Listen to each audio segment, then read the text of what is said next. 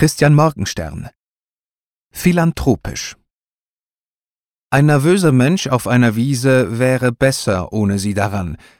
Darum sehe er, wie er ohne diese, meistens mindestens, leben kann.